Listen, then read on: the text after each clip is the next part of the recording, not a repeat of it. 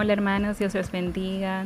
Aquí estamos como eh, de costumbre, eh, ya para finalizar todos estos días de reflexión y estudio sobre la última semana de Jesús.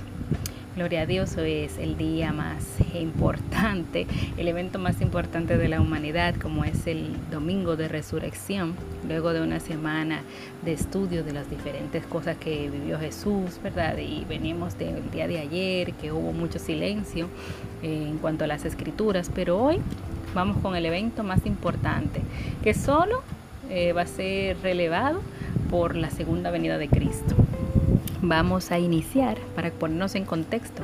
Ah, vamos a buscar el libro de Mateo, que es el que hemos utilizado, específicamente en el capítulo 27 del versículo 62 al 66. Dice guardia ante la tumba. Al día siguiente, que es después de la preparación, se reunieron los principales sacerdotes y los fariseos ante Pilato, diciendo, Señor, nos acordamos que aquel engañador dijo, viviendo aún, después de tres días resucitaré. Manda pues que se asegure el sepulcro hasta el tercer día, no sea que vengan sus discípulos de noche y lo hurten y digan al pueblo, resucitó de entre los muertos y será el, post, el postrer error peor que el primero. Y Pilato les dijo, ah, ahí tenéis una guardia, id, asegurarlo como sabéis. Entonces ellos fueron y aseguraron el sepulcro, sellando la piedra y poniendo la guardia. Wow, la guardia. Si los que tienen historia, eh, libros de historia o han podido observar de lo que eran el imperio romano, sabemos que los guardias romanos no eran muchachitos eh, flacos, desnutridos, personas eh, comunes. Eran unos hombres fornidos que tenían un entrenamiento, que tenían eh, una formación que corría no sé cuánto al día, tenían que ser más de 20 años y hombres fornidos, guapos, eh, feroces, por así decirlo. Y fue mandado a ser custodiado a la tumba por temor de que hubiese un rapto. Sin embargo, si continuamos leyendo, el 28 del 1 al 10 dice, Pasado el día de reposo, al amanecer del primer día de la semana, vinieron María Magdalena, la otra María, al ver el sepulcro, y hubo un gran terremoto, porque un ángel del Señor, descendiendo del cielo y llegando, removió la piedra y se sentó sobre ella. Su aspecto era como un relámpago y su vestido blanco como la nieve. Y de miedo de él los guardias temblaron y se quedaron como muertos. Mas el ángel respondiendo dijo a las mujeres, no temáis vosotras, porque yo sé que buscáis a Jesús el que fue crucificado. No está aquí, pues ha resucitado. Como dijo, venid, ved el lugar de donde fue puesto el Señor. E id pronto y decid a sus discípulos que ha resucitado de los muertos. Y he aquí, va delante de vosotros a Galilea. Allí le veréis. He aquí, os lo, he dicho. Entonces ellas, saliendo del sepulcro con temor y gran gozo, fueron corriendo a dar las nuevas a sus discípulos, y mientras iban a dar las nuevas a los discípulos, he aquí, y Jesús les salió al encuentro, diciendo, salve. Y ellas acercándose abrazaron sus pies y le adoraron. Entonces Jesús les dijo, no temáis, id Dad las nuevas a mis hermanos para que vayan a Galilea y allí me verán. ¡Wow! Qué evento tan con tantas emociones que al principio llegaron ella con sus corazones abatidos, con sus corazones eh, destrozados por lo que estaba pasando, por ese evento tan fuerte como fue la crucificación. Sin embargo, vemos que de ese sentimiento de, dolor pasa al temor, al ver el terremoto, al ver este ángel. Pero el ángel le dice, cálmense, no teman, mis hijas, vayan y den las buenas nuevas. Y van y cambian del temor a la alegría, al, al, wow, sí, así es. Y reconfortarlo una vez más al ver a Jesús. Al ver a Jesús, les puedes decir también, no temáis, vayan a dar las buenas nuevas. Qué bueno. Él ya había anunciado su resurrección. Eh, anteriormente estuvimos leyendo en esta semana Y específicamente aquí Mateo lo recorre perfectamente en el capítulo 26-32, que dice, pero después que haya resucitado, iré delante de vosotros a Galilea. Y así se cumple y lo manda tanto el ángel eh, en el 28.7 y también Jesús cuando se le aparece en el 28.10. Las manda y les dice, hey, y espérenme que yo ya me vieron, ¿verdad? Y nos vemos en par de días, así, en buen dominicano. Entonces, pero vamos a, eh, a ver este contexto también que no quiero dejarlo pasar por alto. Vemos de lo que pasó en este momento de la resurrección porque han venido muchas teorías eh, de quizás de personas ateas que no creen diciendo, ok, él no murió.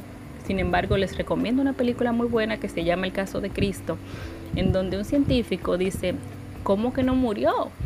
Eh, que dicen que fue un desmayo. ¿Cómo pudo haberse desmayado? Ah, que por la sangre que perdió, por todo el dolor que tenía en ese momento. Sin embargo, al ser crucificado, ese evento registra la forma en que se crucificó, al ser colgado desde sus manos, sus pies. No hubo forma que él se desmayara y no muriera. Primero, por cómo estaba, porque al tener los brazos inclinados más encima o, de manera perpendicular a su cabeza, no podría darle suficiente oxigenación a sus pulmones, sino tendría como que impulsarse y él no tenía fuerza por todo lo que había pasado en el día y cómo su cuerpo fue masacrado en el día completo, más todo lo que le hicieron pasar. Entonces, no hubo forma de que él simplemente se desmayara y no muriera. También, al ser clavado con esa lanza y que salió sangre y agua, o sea, no solamente es sangre porque era una persona que claro tiene sangre, una persona de carne y hueso, sino que salió agua. Y al salir agua, el, estudioso o el científico decía que eso es un caso, ya una persona que si tiene agua en sus pulmones, ya murió, ¿verdad? Una persona que falleció. En tus pulmones, lo que hay en tus costados, aire. Entonces te sale sangre, te sale agua, tiene que ser de un cuerpo. Pero continuando acá con el contexto al que quiero debatir en este momento, es acerca de lo que pasó al, de mañana cuando pasó el terremoto. Vemos primero de que lo que vivieron los soldados romanos eran personas que estaban entrenados para torturar como lo hicieron, como lo hicieron con Jesucristo al momento de azotarlo, de, golpearlo y todo demás. Eran personas fuertes, una guardia romana que estaba compuesta por de 20 a 80 soldados entonces, si ya Pilato los ordenó a que fuera custodiado una guardia, o sea, de 20 a 80, vamos a poner una media, que eran entonces 40, 40, 45, 45 soldados, los cuales al sentir el terremoto, ¿qué pasó? Sintieron miedo. Vemos que pasa un segundo terremoto, porque el primer terremoto pasó el momento de la crucificación y se dice un evento también muy chulo y que posteriormente vamos a estar hablando acerca de este tema, que es donde el velo está rasgado en el templo y divide el lugar santo del lugar santísimo, que aquí es donde vemos que Jesús también es una persona que vino a renovar lo que es la apertura al mundo, de que no solamente la salvación era para los judíos, sino para nosotros. Por eso somos y podemos disfrutar de esta gloria, de, recibir a Jesucristo para todos. Ese velo fue rasgado, ya podemos tener una conexión con su Espíritu Santo, que no solamente tiene que ser el sumo sacerdote. Pero, para no perdernos, vemos aquí que estamos hablando de los soldados, que en ese momento ellos, al ver el terremoto, sintieron miedo, la palabra lo recorre a sí mismo. Y no solamente eso, sino que la, la piedra se remueve, que está sellada con un sello en una piedra que también si nos vamos al contexto histórico, vemos lo difícil que puede ser para una persona hacerlo. Dos, tres personas quizás. Eh, pero wow, así de esa forma, lo veo entonces que tampoco poco razonable de que fuese como muchos han querido decir, que fue por parte de los mismos discípulos, los cuales fueron, eh, que orquestaron y robarse el cuerpo. Porque hasta en eso, hasta eso han querido decir. Que ok, no, porque fueron los mismos discípulos que como también quizás lo, lo tuvieron acá y se recorre en el 27, 62, 65, de que para que se cumpliese lo que hubiesen dicho, ah, ok, pero también debemos de tomar en cuenta que esos mismos discípulos, los cuales se ellos arguyen o, pueden eh, alegar que fueron los que se robaron el cuerpo, fueron los mismos que salieron corriendo de miedo, de miedo cuando prendieron a Jesús, cuando lo detuvieron. ¿Y ustedes creen que se van a poner a querer violar una guardia romana, que son personas fornidas y fuertes, de 80, de 45 como dijimos, de 45 soldados romanos? y hacerlo de esa forma. No, no, no creo. Y más aún, viendo un ángel que estaba encima de una piedra, wow, yo me imagino por qué fue que temblaron y sintieron miedo los soldados. Pero Dios en este momento quiso elevar el aspecto de la mujer. Escucho a muchas personas que dicen, no, porque en la palabra, la palabra de Dios lo que hace es que denigra el, personaje de la mujer. Sí, pero fíjense, Aquí Dios, Jesucristo, como tan vanguardista, ¿verdad? A los tiempos. Eh, vemos a las primeras personas que se le aparece, aparece son mujeres. Y si eso vamos, en ese tiempo la voz de la mujer no tenía mucha credibilidad, para que estemos claros. Sin embargo, a las primeras que mandó a dar las buenas nuevas fue un grupo de mujeres.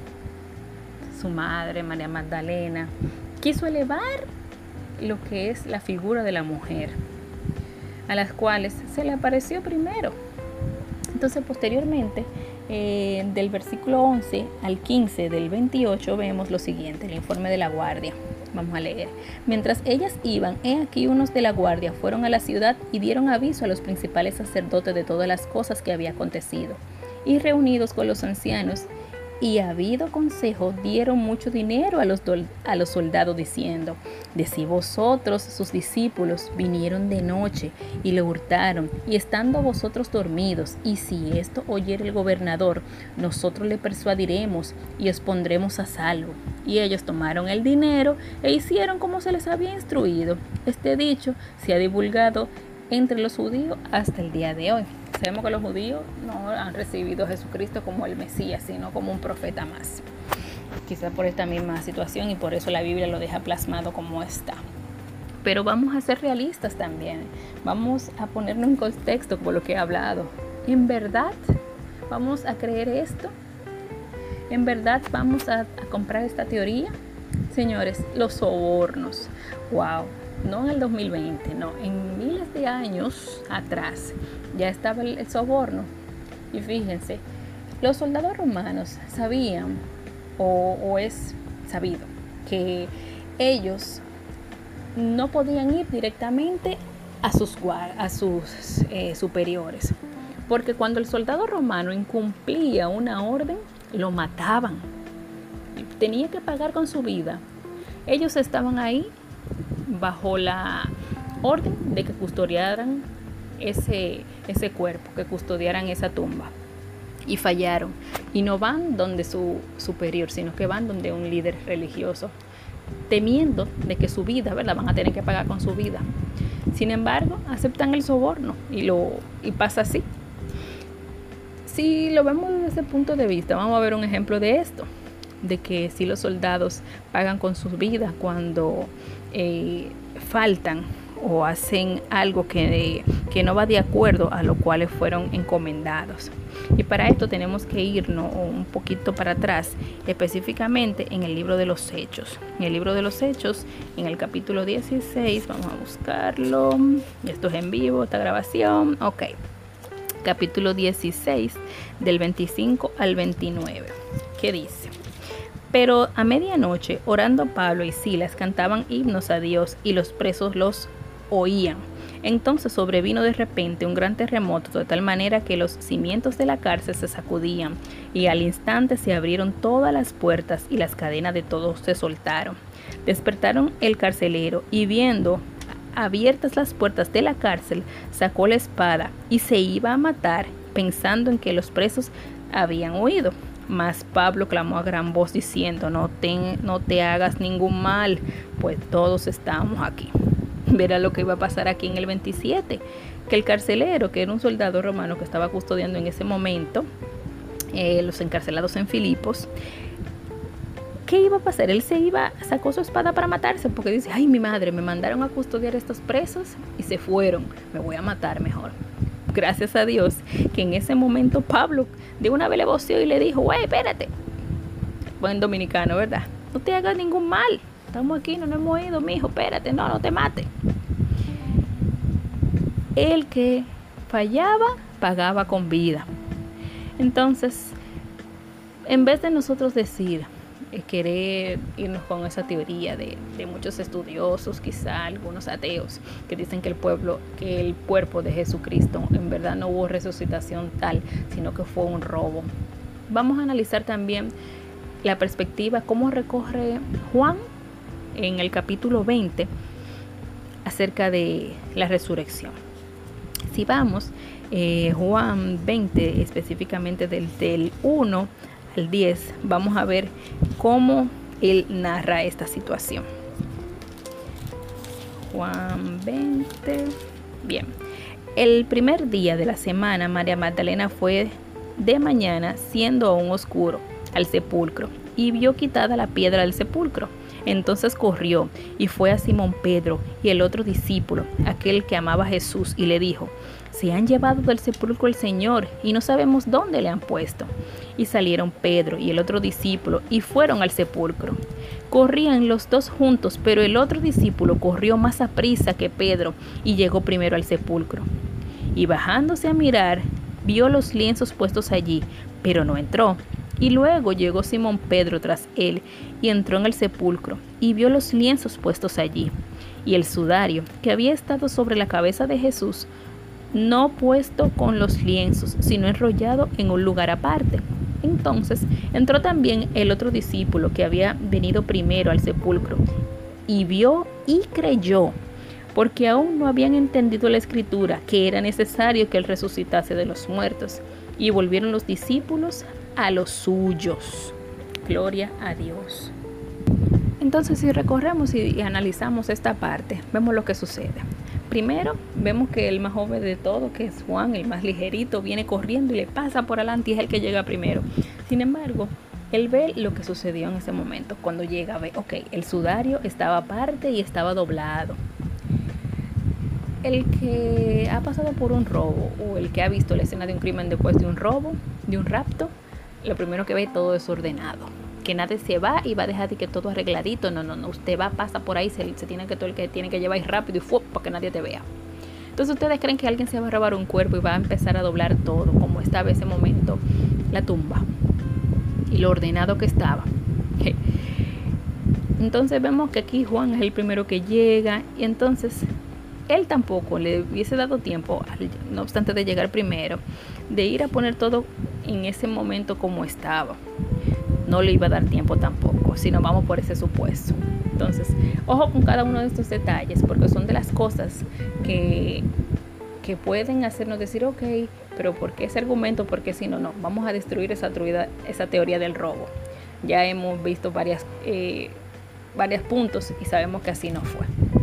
Entonces, vemos también cuando se le parece a María Magdalena, ya lo recorren específicamente del versículo 11 al 18, pero para ganar tiempo vamos a pasar, eh, a pasar un poquito.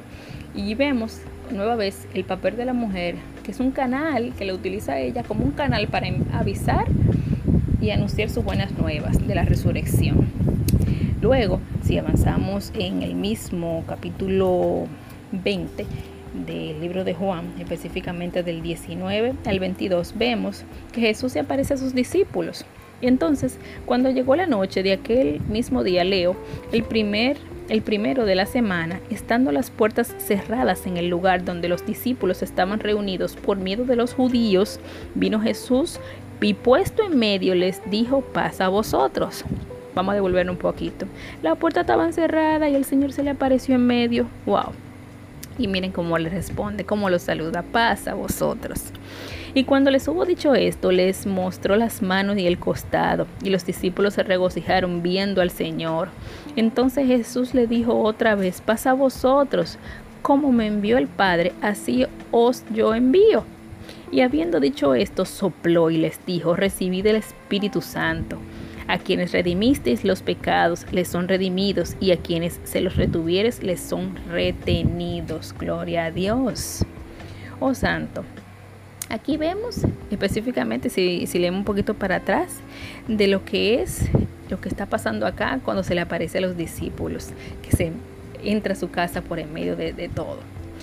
Entonces vamos a continuar leyendo con la incredulidad de Tomás y hacemos un resumen.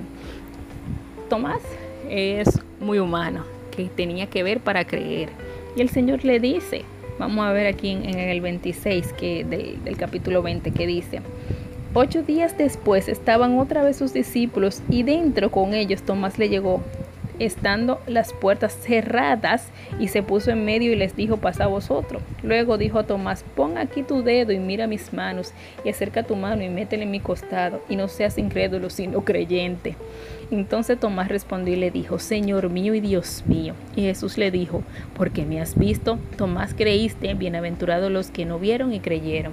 Esos somos nosotros, señores, lo que tenemos fe, que es la certeza de lo que se espera y la convicción de lo que no se ve. Ellos estuvieron con, sus discípulos estuvieron con él durante tres años. Y él diciéndole las cosas, viendo los milagros y aún así, en el momento más difícil, en el momento más oscuro, huyeron, lo dejaron solo y aún no obstante de, las buenas nuevas, de, testimonio de personas que conviven contigo diciéndote que sí, que Él está vivo, aún así tampoco la incredulidad de Tomás que no ver. Y Jesús se le apareció, porque Él lo que quiere es que quede claro lo que Él vino a hacer, que Él lo hizo, que era la confirmación de que todo lo que se había dicho tres mil años antes, que es con Isaías, todo lo que se había recorrido con Daniel, ese estaba cumpliendo. Y no era necesidad para él, sino para que constara ese testimonio vivo y real. Él fue muy humano, así también somos nosotros. Cada día a veces creemos y decimos, sí Señor, yo te creo, mas con nuestras acciones hacemos todo lo contrario. Y vemos un reconocimiento también que él hace el verlo y dice, Señor mío y Dios mío. Jesucristo no es un profeta más, como han querido venir a decir a estas nuevas eh, religiones, estas religiones que vienen después. ¿Por qué? Porque estas religiones son las cuales no han podido hacer lo que hizo Jesús, que es de eso que se anunció, el cumplirlo con su resurrección. Y vuelvo y digo otra vez, en la religión budista, ahí tiene su cuerpo, la musulmán, ahí tienen su cuerpo de su líder. Mas sin embargo, Jesucristo resucitó. Y está sentado a la derecha del Padre y va a volver. Va a volver y va a convivir con cada uno de nosotros. Vemos posteriormente en el capítulo 21 del libro de Juan, ya aquí cuando Jesús se le aparece a los siete de sus discípulos, y estamos viendo a un Señor que resucitó y no fue que jamás volvió a aparecer, que se le apareció uno cuanto y ya no. Él siguió por más de 40 días pareciéndose la persona diferente. Entonces, sus discípulos, ¿qué pasaron con ellos? Ocho días después, ya estaban pecando, ya estaban por su lado, ya dijeron, ay no, ya, ay, miren que, él se nos apareció y que está bien que resucitó, pero que ya, borrón y cuenta nueva, vamos todo para atrás y yo, estaba, yo era pescador, vuelvo, vuelvo a pescar. Y Jesús vuelve, se le aparece y el milagro que hace, se lo dejo de tarea ahí para que lean el capítulo 21. Vamos a avanzar un poquito más con el versículo 15 del 21, que dice, que es 21:15. Cuando hubieron comido, Jesús dijo a Simón Pedro, Simón, hijo de Jonás, ¿me amas más que estos? Le amo. Y él le dijo, apacienta mis corderos. Y volvió a decirle la segunda vez, Simón, hijo de Jonás, ¿me amas? Pedro le respondió, sí, Señor, tú sabes que te amo. Le dijo, pastorea mis ovejas. Le dijo una tercera vez, Simón, hijo de Jonás, ¿me amas? Pedro se entristeció de que le dijese la tercera vez, ¿me amas? Y le respondió, Señor, tú lo sabes todo. Tú sabes que te amo. Jesús le dijo, apacienta mis ovejas. wow, me da como una cosita leer esto porque de verdad analizamos el día de ayer acerca de la negación de Pedro en tres ocasiones, de cómo él lo negó, cómo él lo desconoció y hasta lo maldijo en una tercera ocasión. Y aquí Jesús le pregunta tres veces, ¿me amas? Entonces, ok, te lo pregunto tres veces como me negaste tres, te lo pregunto tres si tú me amas, pero te estoy diciendo, apacienta mis ovejas. Ok, tú me reconoces, pues haz lo que te estoy ordenando, que tú hacías aquí, mi hijo, pescando, no fue a eso. No fue por eso por lo cual tú y yo trabajamos.